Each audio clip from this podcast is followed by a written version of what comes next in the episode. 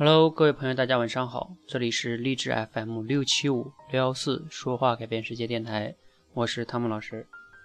那很多伙伴呢，他为了练好口才啊，他总是期望说啊，我就想练一些很有华丽的这种词汇啊，甚至背一些什么名言名句啊，然后这个让自己讲话看上去很高大上啊，有深度啊，有内涵啊。然后呢，甚至有些人呢，还希望讲一些大道理啊，等等等等等等。那其实呢，很多人来问我，老师，这个口才该怎么练？那我一般都会告诉他，你去把一个故事给我讲好。有的人可能会说，为什么要讲故事呢？故事多简单啊！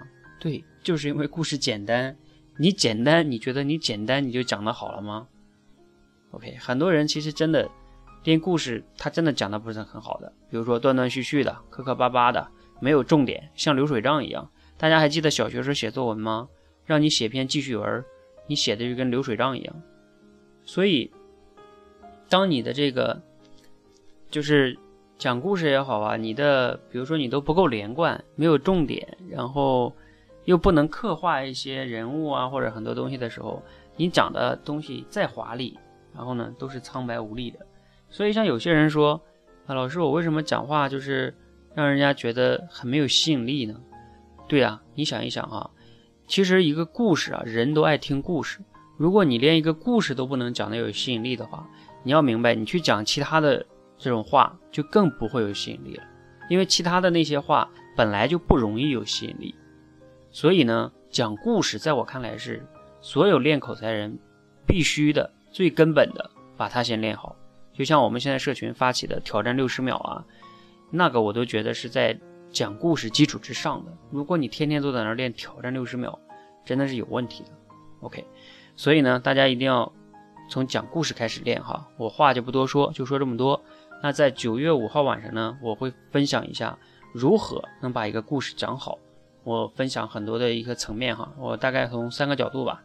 第一个呢，就是给大家分享一下，呃，讲故事。有五个要素，分享这五个要素是什么？第二个呢，如何设计一个好故事的这个结构啊？第三个，如何让你讲的故事能吸引人？OK，大概这三个维度。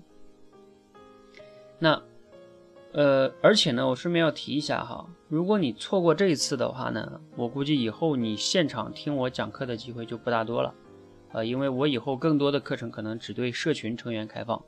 为什么会对社群成员开放呢？啊，不是我要就是什么显得高大上啊，或者是故意的哈，其实是有原因的。原因我稍微解释一句吧，就是因为我之前已经讲了很多的这个课程了，对吧？那那一些对于一个初入门的一个学习口才的人来说就足够了，再把这个讲故事这堂课补上的话就足够了，你就用这些就足以让你开始练习了。如果你这些都没有去听，没有去行动的话，你听再多都没有用。而我后边讲的东西为什么不给你听了呢？因为，因为你都没行动嘛。我要讲给后边行动了的人，他行动了他就进步了嘛。进步就像小学，你现在就像小学小学生一样。我给你往后讲的东西都是，比如说说服力、销售力，那都是那都是高中生、大学生听的。你现在的基础都没打好，所以讲故事是最基础的一门课。所以呢，大家一定要来听讲故事这堂课哈。那还是老规矩。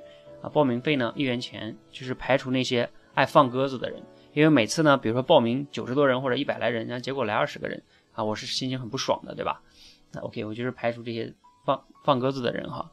好，时间呢就是九月五号晚上八点半，啊，怎么报名呢？还是老规矩，关注我们的微信公众号“说话改变世界”，回复零九零五。零九零五哦，这四个四个数字不能差一个哈，然后你就会收到报名链接。九月五号晚上八点半，我在跟谁学的平台上等你，我们不见不散。谢谢大家。如果你觉得你的朋友也需要提升这方面呢，记得转发给他，你也顺便可以给我们点个赞哦，谢谢。